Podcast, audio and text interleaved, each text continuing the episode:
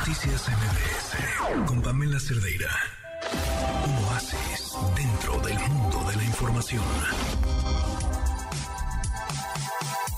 Son las 7 con 58 minutos y me da muchísimo gusto tenerla en este espacio eh, para platicar acerca de, además, la revisión de su libro. Eh, pero bueno, por muchas razones hay que platicar con ella. Además, eh, vivir como reina y gastar como plebeya, Regina Reyes Heroles. ¿Cómo estás, Regina? Muy buenas noches. Buenas noches, Pamela. Encantada de estar contigo y el auditorio. Gracias por la invitación. No sé qué risa, porque ayer estaba en un lugar, ayer mantiene con una situación particular en la que había varias mujeres eh, resolviendo el problema de una, como suele suceder. Y una comentó, es que está cañón, nunca estamos protegidas. Eh, y se refería al tema financiero, como eh, cierta edad, si termina tu relación de pareja y todos tus temas financieros están eh, prácticamente eh, recargados en lo que produce o haga tu pareja, se quedaban pues con una mano por delante y otra por detrás y a merced de lo que sucediera o de lo bien o mal que acabara la relación. Me llamó mucho la atención porque yo pensaba, no, o sea, es que sí, no nos educaban para hablar de dinero, pero ahora sí ya nos educamos para hablar de dinero, ya tenemos suficientes recursos, tenemos de entrada el libro de Regina. ¿Cómo estás? Perdón, ahora sí ya te saludo después de esta inmensa introducción. Gracias por estar aquí. No, gracias a ti. Y es que tocas un punto súper relevante que es que eh, sí tenemos los recursos, sí tenemos eh, toda la información allá afuera, pero la verdad es que es muy difícil ir a buscar esto cuando no hablamos de dinero. Ahora acabas como de, de narrar esta, ¿no? Este, este momento que viviste el otro día y eso antes no sucedía. O sea, eso ya es un avance gigante. Es decir, ya estamos sentándonos a hablar de dinero y decir, no me siento protegida, ¿no? Entonces creo que eso es, es un primer paso y es algo muy importante. Pero también es, eh, también refleja otra situación, que es que eh, podemos pasar por diferentes momentos de la vida eh, y cada momento tiene una situación financiera distinta, ¿no? Entonces, no estamos preparadas para eso tampoco. Estamos preparadas porque a lo mejor tenemos un presupuesto y sabemos cuánto gastamos y, quizás si nos va bien tenemos un ahorro, pero pero no hemos pensado a largo plazo y esto también hace que de alguna manera nos sentamos o nos podamos sentir desprotegidas cuando algo cambia, ¿no? Ya puede ser eh, con lo que contabas tú o puede ser también que llega un hijo, por ejemplo, y no sabía todo lo que eso implicaba en términos de dinero.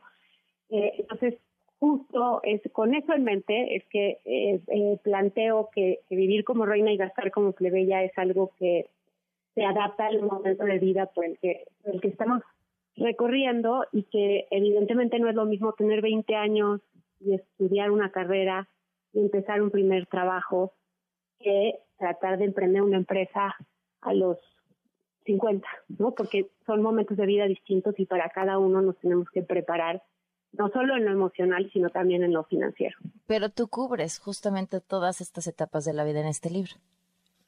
Intenté hacer eso. Eh, me queda claro que, que, debe de haber otros momentos en los que a lo mejor eh, no pensé, pero sí busqué a mujeres que pasaban por un divorcio o que estaban en ese momento de su primer empleo o que perdían a su pareja y tenían que reordenar eh, todas las finanzas con un, a lo mejor, eh, tema además de, de, pérdida porque falleció su pareja, ¿no? Entonces, como además hay un tema que va muy ligado eh, en la parte emocional con el dinero, ¿no?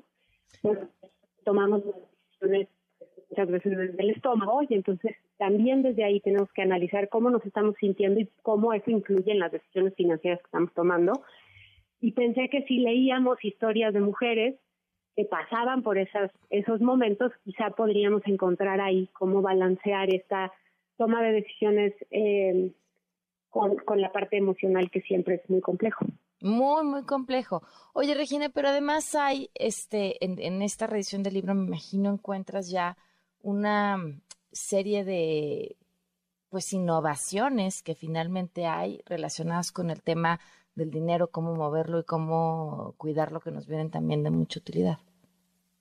Sí, eh, por ejemplo, la parte de la tecnología, ¿no? Eh, y el acceso a información. la, realidad es que eso ha cambiado cómo manejamos el dinero.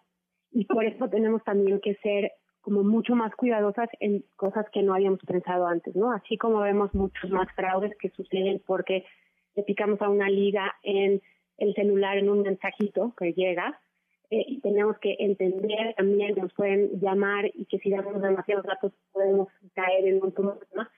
También existe este, esta otra parte muy interesante de que tenemos, como decías tú, la información en la palma de nuestras manos.